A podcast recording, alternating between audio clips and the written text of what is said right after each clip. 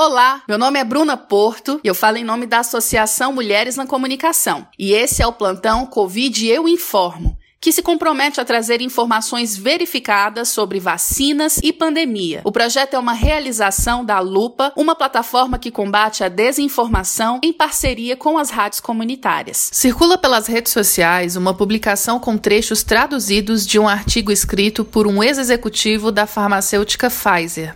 Segundo essa publicação, não haveria necessidade de vacinas para acabar com a pandemia. Você ouviu falar sobre isso?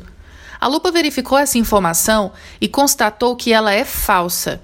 No Brasil, por exemplo, a vacinação contribuiu para eliminar a febre amarela em 1942, a varíola em 1973 e a poliomielite em 1989.